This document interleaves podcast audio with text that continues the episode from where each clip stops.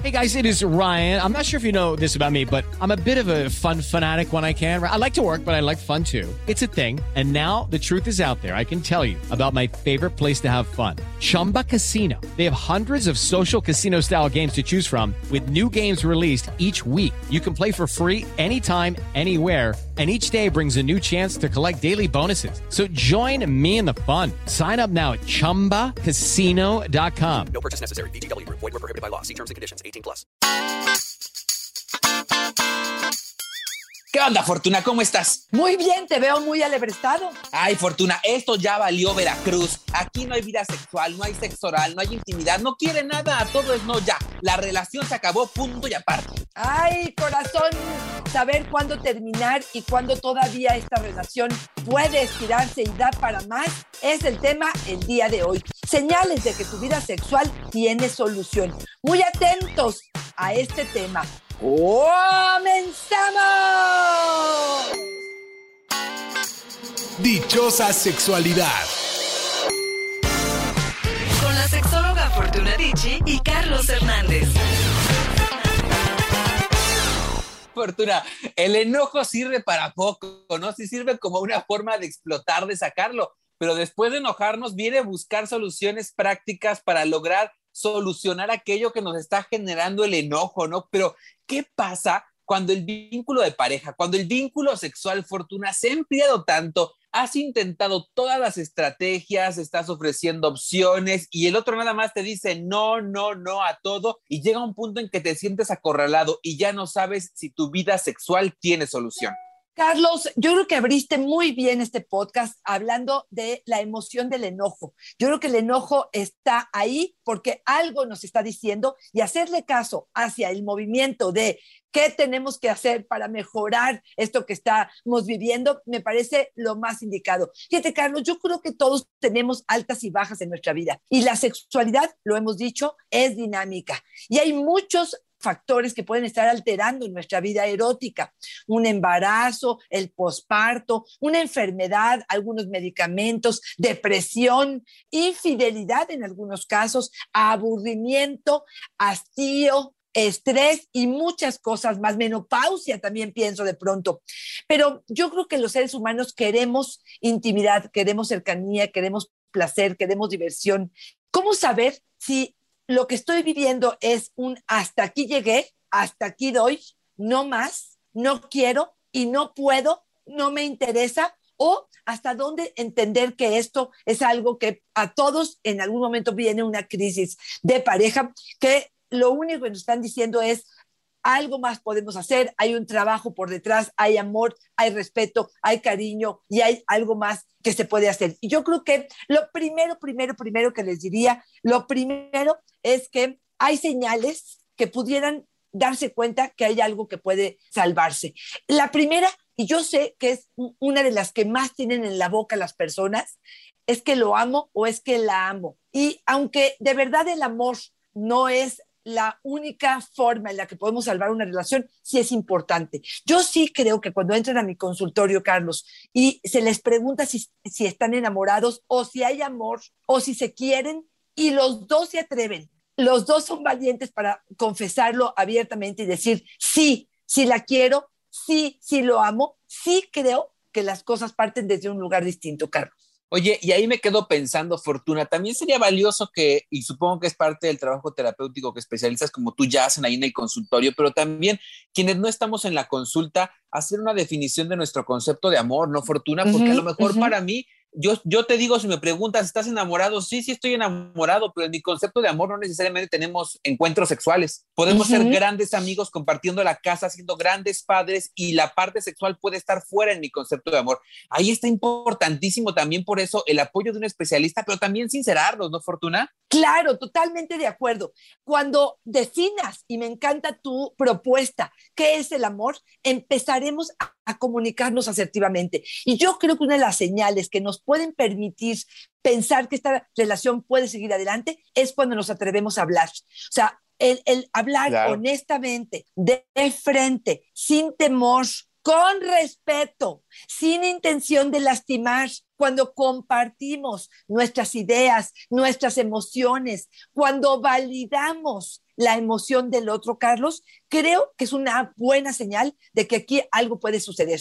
Porque yo te voy a decir lo contrario. Cuando no estamos dispuestos, como tú decías al principio, no estamos dispuestos a hacernos responsables. Cuando acusamos al otro y señalamos al otro de que el otro nunca quiere hablar, nunca quiere poner en palabras sus emociones, cuando de verdad no hay una disposición para poder querer arreglar esta situación, aunque de pronto ponerlo en palabras puede ser que nos lastimemos, creo también que es una forma de poder darnos cuenta si aquí hay algo fértil que todavía se puede trabajar o definitivamente estamos hablando del final de una relación que, ojo, y esto es algo que quiero decir muy, muy claro, yo no voy en contra del divorcio. A mí me parece una excelente alternativa cuando ya esta relación dio todo lo que tenía que dar. Lo que no estoy de acuerdo es en quedarnos en una relación de pareja con insatisfacción, con frustración, con dolor, con infidelidad, con poca motivación. Cuando no estamos siendo felices y responsables de esa felicidad dentro de la relación, me parece más grave, grave, perdón, incluso que pedir un divorcio. Y ya que nos estás hablando justamente de expresar fortuna, de hablar, creo que uno de los ejercicios que también debemos fortalecer es el de escuchar, ¿no? No ir, escuchar. Yo quiero invitarlos a que por favor intentemos pensar que Ariadna, que es quien nos comparte esa historia de vida, es nuestro nuestra pareja e intentemos contactarnos con esta desesperación que yo detecto en la historia que nos comparte. No puedo más. Estoy harta, desesperada. Hace dos años que no tengo sexo con mi esposo. Él no se interesa, lo provoco y se duerme. Se enoja cuando quiero hablarlo, no quiere ir a terapia, no sé qué más hacer quiero terminar y mandar esto al diablo. Fortuna, que se acerque tu pareja y te diga esto y tú, en lugar de escucharlo, lo oigas y te enojes y lo veas como una agresión sin entender el fondo de lo que te está comunicando, ahí es el primer paso para hacer el cambio, ¿no, Fortuna? Totalmente de acuerdo, Carlos. Y ahí yo creo que el hecho de que no me importe cómo siente el otro puede estar tapando muchas cosas, ¿eh? Yo no quiero evadir la responsabilidad de este hombre. Puede ser que tenga una disfunción eréctil, puede ser que tenga un amante, puede ser que se acumuló durante mucho tiempo un coraje contra ella porque antes era ella la que no hablaba, la que no le importaba y finalmente él decidió tirar, eh, tirar la toalla. Pero ojo, no somos adivinos. Me parece que lo más leal y lo más honesto es poder decir qué es lo que está pasando. Ojo, Carlos, no siempre lo sabemos. A veces simplemente nació en mí una sensación de rebeldía y de no querer darte la satisfacción de decirte qué está pasando. Mantenerte en esta situación de te ignoro, me enojo, no pongo atención como una forma de revancha, como una forma de no tocar el dolor que estoy sintiendo o el temor de decir, aquí ya no hay nada que salvar y esto ya acabó. Y mientras eh, la otra no hable, yo mejor me quedo callada y sigo viviendo en esta situación, híjole, yo digo que bien triste de vida, Carlos. Yo sí creo que tendríamos que evaluar si estamos teniendo más ganancias que pérdida, si estamos contribuyendo, si estamos siendo responsables, porque si no, sí me parece que esto es más triste que, simplemente la separación, ¿no? Ahora sí que los peligros de creer que somos el maguito Roddy, ¿no? Fortuna, que vamos a adivinar lo que está pasando adentro si no lo expresamos con claridad. Esme nos dice, yo pensé que mi vida sexual se había muerto. Me había resignado a que fuéramos buenos amigos porque nos llevábamos bien, pero en cuanto nuestros hijos se casaron y nos quedamos solos, recobramos mucha de la intimidad. Valió la pena el esfuerzo de seguir juntos unos años más. Híjole, fíjate, tuvieron los hijos que casarse e irse de casa para que se retomara esta vida sexual. ¿Cuántos de ellos no se esperan a que eso pase y rompen antes de que esto suceda, no? Y por otro lado, el poder decir, híjole, cuando no tenemos, y perdón que lo diga así, Carlos, pero grandes obstáculos, como el hecho de que este, los niños estén en casa, de las grandes responsabilidades, de la parte económica, cuando a lo mejor nos aligeramos la vida y podemos reírnos un poco más, divertirnos un poco más o voltear a ver a la pareja, pareciera que hay formas de recuperar esta situación. Yo cuando estabas hablando pensé que me ibas a decir y entonces me conseguí un amante y me di cuenta que la vida sexual con este era el que no servía. Yo creo que aquí entender que podemos responder si es que le damos crédito, Carlos, porque uno de los puntos que yo te quisiera decir que es importante es, ¿cuál es una señal de que la vida sexual tiene solución? Cuando los dos asumimos responsabilidades y estamos dispuestos a hacer cambios. Los dos, Carlos. Mi consultorio está lleno de personas acusadoras, que lo que dicen es, se vienen a quejar, se sientan en el sillón a quejarse para decir, es que el otro no hace, es que el otro no habla, y donde tú les preguntas cuál es tu responsabilidad, qué estás tú proponiendo, qué es lo que haces activamente, qué también la pasan, desde dónde sales al encuentro para hacer estos cambios. ¿Tú crees que tienes errores? Me parece que por ahí habrá un punto importante a reflexionar. Híjole, fíjate, ahora que te estoy escuchando, pienso cómo uno puede ser resultado del otro, ¿no? Fíjate, nos dice Minerva, se puede rescatar la relación sexual en pareja cuando te fueron infiel y descubres que tiene una hija fuera del matrimonio. Cuando se me acerca para tener sexo, de inmediato me da coraje y se me va todo el deseo. Pienso que sí, por supuesto, hay una responsabilidad en aquella persona que rompió los acuerdos y que se salió de lo que habíamos establecido para el proyecto de pareja y tomó decisiones individuales que afectaron al otro. Pero también, Fortuna, me habla mucho de no darte cuenta, de no estar presente, de la comunicación, de todas estas áreas de la relación de pareja que tal vez se fueron desgastando durante el tiempo y como tú decías, tal vez son una concatenación de la otra, ¿no? Al final el derivado es la infidelidad de un trabajo no realizado en pareja. Claro, y fíjate, aquí quisiera recordarles que tenemos un podcast especial para cómo retomar nuestra vida sexual después de una infidelidad, porque me parece que aquellos que se enfoquen en ello, vale la pena que escuchen ese podcast que creo que fue muy interesante. Pero aquí quiero retomar algo, Carlos yo creo que la señal de si vale la pena recuperar o salvar esta relación de pareja no va a tener que ver si tuvo una hija, no va a tener que ver si hubo una infidelidad, sino cómo resolvimos. ¿Qué, hicimos después de esta infidelidad? si este hombre fue, tuvo una disculpa honesta, si se puso en los zapatos del otro, si realmente está tratando de resarcir el daño, si está siendo empático, si se dedica a conquistar, si, a seducir, si ella eh, asume cierta responsabilidad de qué fue lo que pasó o cómo se abandonaron, si hacen un trabajo profundo de recuperación de la relación, porque si nomás le dan carpetazo, lo que va a suceder es que ella, claro, cada vez que está pensando en tener intimidad con el otro, lo único que se le aparece en la mente es la hija. Es la imagen de la traición, perdón. Yo, yo te quiero preguntar así, así, con toda honestidad, Fortuna, de acuerdo a tu experiencia en terapia, sí hay oportunidad de rescatar el orgasmo, el disfrute, el encuentro sexual después de una infidelidad? Carlos, ahí es donde justamente el trabajo tiene que ser de ser egoístas. A mí me llama mucho la atención porque muchas veces me dicen las personas a las que les fueron infieles, es que no le voy a dar la satisfacción, no le voy a dar al otro la posibilidad de que el sexo, que es algo que a él o a ella le es tan placentero, no le voy a dar el gustito. Yo digo, ah, pues desde ahí partimos equivocadamente, porque el gustito que le vas a dar tu corazón. Aquí es el momento de agarrar tus pantalones, subírtelos por completo y decir, a ver, a mí me gusta que me la chupes, mm. que me la lamas, que me rasques, que le hagas, porque a lo mejor lo que me ha estado faltando es el derecho de sentir que esto es tan mío como tuyo.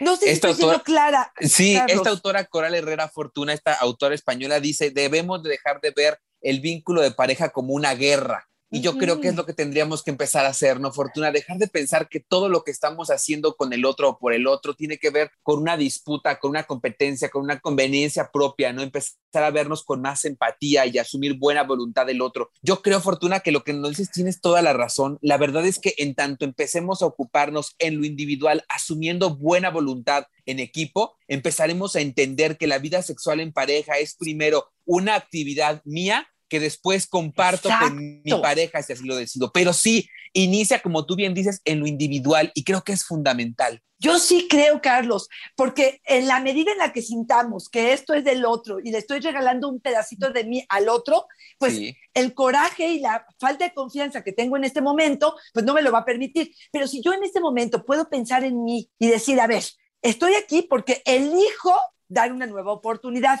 Y estoy aquí porque yo quiero un orgasmo, yo quiero sentirme deseada, yo quiero sentir rico, yo. Entonces, si puedes cambiar esa visión, me parece que podrías en algún momento conectarte con el placer y darte la oportunidad de tener un orgasmo. No siempre se puede, Carlos. Es un trabajo de creencias, de muchas ideas instaladas en nuestro ser, cultígenas, de ideas sobre la infidelidad que creo que nos han hecho mucho daño, pero por ahí yo empezaría. Y déjame decirte otra de las cosas que me gustaría mencionarte cuando hablamos de señales de que la vida sexual tiene solución. Uno de los grandes errores que yo veo en consulta en ese sentido es cuando las expectativas son altas y reales y del pasado, Carlos. ¿Cuántas veces me dicen, es que no es igual que antes? Mm. No, mi reina, claro bueno. que no, ya pasaron 20 años. No, y, y la respuesta que tú puedas tener, eh, es que yo veía maripositas, es que yo veía este, estas lucecitas, es que yo sentía cada caricia. Oye, pégame tantito. Pues parece ser que esta relación, después de 20 años, requiere de otras emociones, de otros estímulos, de otros impactos y de que tú también des crédito a lo que está sucediendo. Me parece que las comparaciones o con la televisión o con la novela o con la amiga que te miente o con la fantasía que tú tienes de lo que tendría que suceder, me parece que te pueden engañar. A mí, Fortuna, cuando me dicen en consejería, es que lo veía y veía lucecitas, yo les digo, chécate tu glucosa porque la de traer alta. Está Oye, buenísimo. Carlos. Fortuna, por favor, escucha lo que nos dice Yadis. Me choca que tu pareja te conoce cachonda, en llamas, y cuando te casas se empiezan a enfriar y te juzgan porque tienes ganas a cada rato. Me ha pasado lo mismo en los tres matrimonios que he tenido. ¡Wow! ¡Qué contradicción, ¿no? Y sí lo creo, sí creo, Carlos, que este, ¿cuánta gente te dice, no, yo no me caso porque ya me di cuenta que casándonos dejamos de tener sexo, ¿no? Y, y- y se alejan y la apatía aparece y ya no se hacen esfuerzos, este, y sí, y, y lo que en un principio enamoró es esta, esta apertura, esta cachondería, esta, perdón que lo diga así, pero esta zorrería, iba a decir otra palabra, pero me arrepentí. este, de pronto puede realmente ser algo que me reclama el otro, ¿no? Y que me dice, es que la mamá de mis hijos no va a tener en su boca aquello que yo me imagino que tiene en su boca, ¿no? Sí, sí lo creo, Carlos, sí creo que Oye, sea... pero Sí, Y, y si me ha pasado tres veces en tres matrimonios, Fortuna, lo mismo, ¿No historias será repetidas.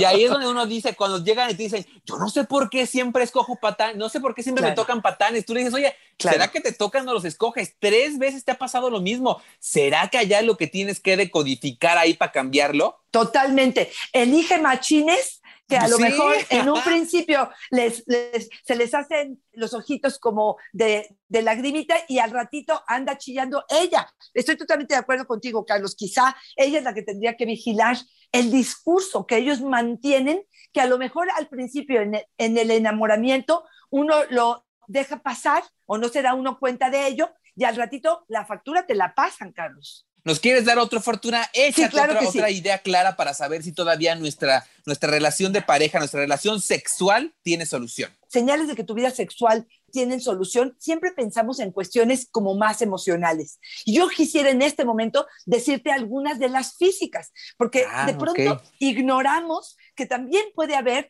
en la respuesta sexual humana, en el deseo, la excitación, la meseta, el orgasmo y la resolución, que es el proceso, digamos, en el que vivimos, problemas de, uno, hormonas. A veces en la menopausia, en el embarazo, en la lactancia, en alguna situación que estemos viviendo donde hay una prolactina alta o los hombres ha- hacen falta testosterona, puede haber un problema y que estemos pensando, es que ya no me deseas, es que tienes otra, es que... Y resulta que la cuestión tiene que ver con las hormonas. Entonces, checar los niveles de hormonas para que esto sea algo que esté en equilibrio me parece maravilloso. En el caso de los hombres, toda la parte de la disfunción eréctil que tiene que ver con diabetes, con colesterol, con triglicéridos, con obesidad, probablemente con hipertensión, con corazón, me parece que habrá que checarlo si algo no está funcionando bien. Reducir los niveles de estrés, Carlos. Yo creo que el estrés nos está haciendo una jugada tremenda. ¿Por qué? Porque nos está generando tanto cortisol que no funcionamos y eso nos lleva a no dormir bien. Al no dormir bien, no estamos respondiendo bien. La rutina. Yo creo que de pronto hay una comodidad tremenda que cierra las puertas del deseo, el aburrimiento pudiera estar funcionando en contra de ello. Entonces, yo sí creo que habrá que hacer una revisión también, no sé si física, de salud, como una cuestión, una pasadita por las áreas más importantes que permiten que respondamos. Una persona, por ejemplo, con un dolor de espaldas, eh, Carlos, que esté eh, batallando con ello o que esté eh, sufriendo con una cuestión de alguna enfermedad como la diabetes, sabemos que va a impactar sexualmente con ello. Y podemos decir, es que tú ya no colaboras, es que tú no estás en la relación de pareja. Espérame, sí quiero, pero no puedo. Y esto tiene que ver con una cuestión de un desbalance químico de mi cuerpo, ¿no? O sea, en resumen, para echar buena pata hay que dormir bien. No más, por favor, dormir antes del encuentro, no en el encuentro, no sean así. No, yo creo que esa sí debe ser tremenda, Carlos.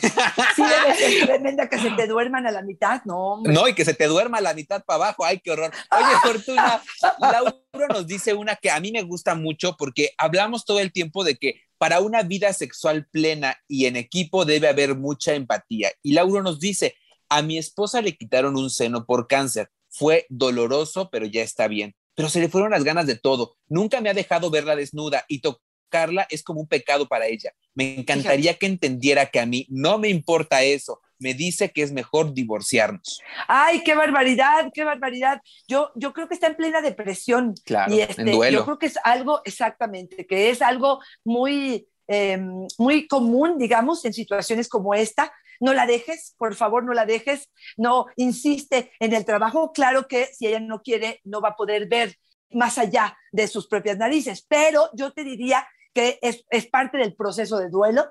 Eh, el pensar, yo lo voy a liberar porque lo amo tanto, que esto ya no va a funcionar y es que me siento avergonzada. Nosotros teníamos una gran amiga que hace mucho no sé de ella, una mujer que se dedicaba a enseñar pole dance. ¿Se acuerdan? Este, ah, eh, sí y que ella hacía, tuvo el problema de cáncer de mama, le quitaron un, un, seno y decidió no ponérselo y hacer, por ejemplo, hizo calendarios de sí, libros. libros, hablando de su testimonio, porque me parece que lo que quería transmitir era, espérame, sin un seno sigo siendo la misma y puede, y creo que la proyección de convencerme de que así es, es algo que le va a costar trabajo a tu esposa, pero creo que esto es, sería la intención. Échamela, denme chance, a lo mejor de trabajar con ustedes como pareja para ver si hay algo que se puede hacer para tratar de integrar a esa nueva persona sin un seno tan maravillosa como lo era antes del cáncer, ¿no? Oye, Fortuna, para empezar me acabas de sacar una sonrisa enorme porque no me acordaba de esa invitada y fue muy padre recordarla Andrea porque sí te García. inspira. Andrea García, tienes toda la razón. Exacto. Es esa sí. gente que te inspira, Fortuna, y de verdad, cuando la conocías, esta sensación de estar echada para enfrente, ¿te acuerdas que fue Ujú. algunas de nuestras presentaciones en vivo donde iba con ropa de encaje sexy, sin, sin el seno, sin importarle, se movía igual en el tubo?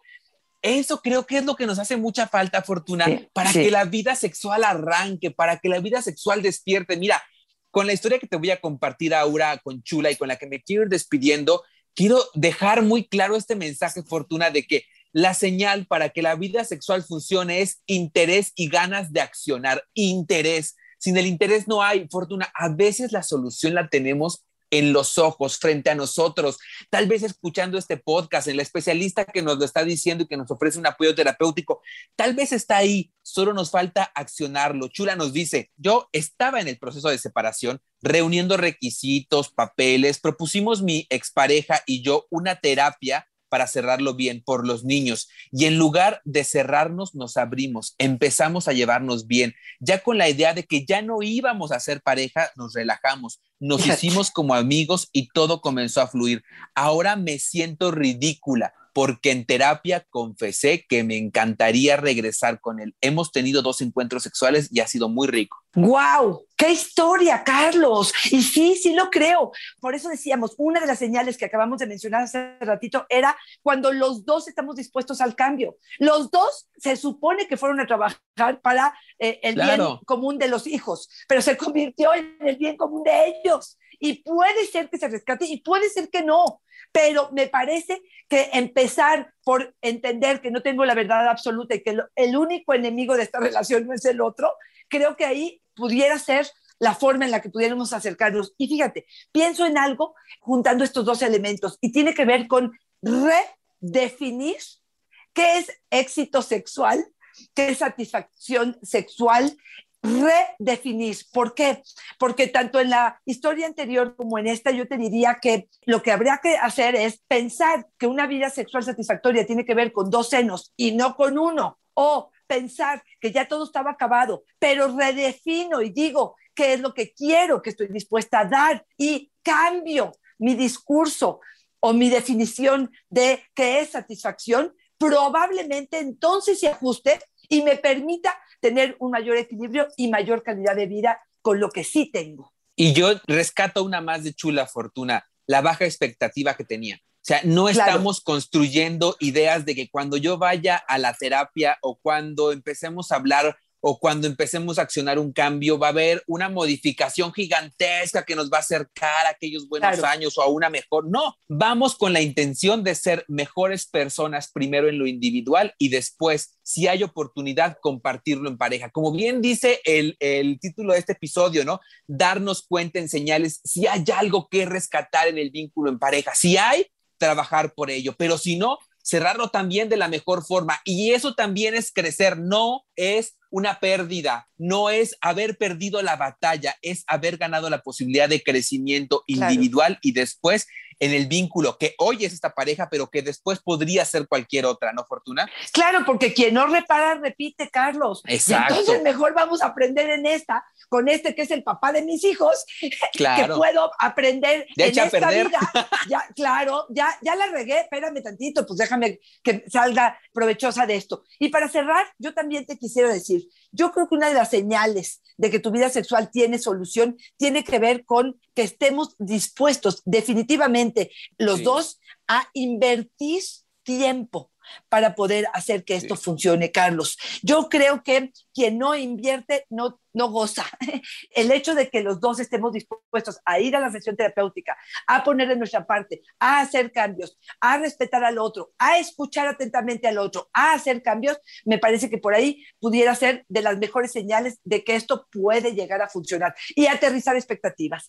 Definitivamente. Oye, Fortuna, sí. ¿no te pasa muchísimo a ti que llega gente y te dice, oye, Fortuna, dame la información para la terapia, me encantaría ir, se la das y te dice, déjame preguntarle a mi marido y se espera tres, cuatro, cinco, seis meses para tomarla hasta que el marido o la pareja quiere. Y no van ellos. Y cuando te dice, ¿por qué no la has tomado? Porque él no ha querido ir. ¿Y de dónde empieza, no, Fortuna? Claro, de claro, el mejor mensaje. No querer ir también una señal. Claro, el mejor mensaje que podemos dar es ese también, Carlos, yo creo. Y es decir, si tu pareja no se suma a este intento que tú estás teniendo y él, él tendrá otros o ella tendrá otros, me parece que el poder asesorarte, informarte, guiarte en saber cuáles son otras alternativas que yo no estoy pudiendo ver, me parece que hacerlo de forma individual sí hará que se muevan hacia otro lado, Carlos. Oye, Fortuna, y si quiero reparar para no repetir, ¿dónde te encuentro? ¿Dónde puedo pedir eh, eh, una, una sesión de terapia contigo? Tal vez una puede hacer la diferencia y entonces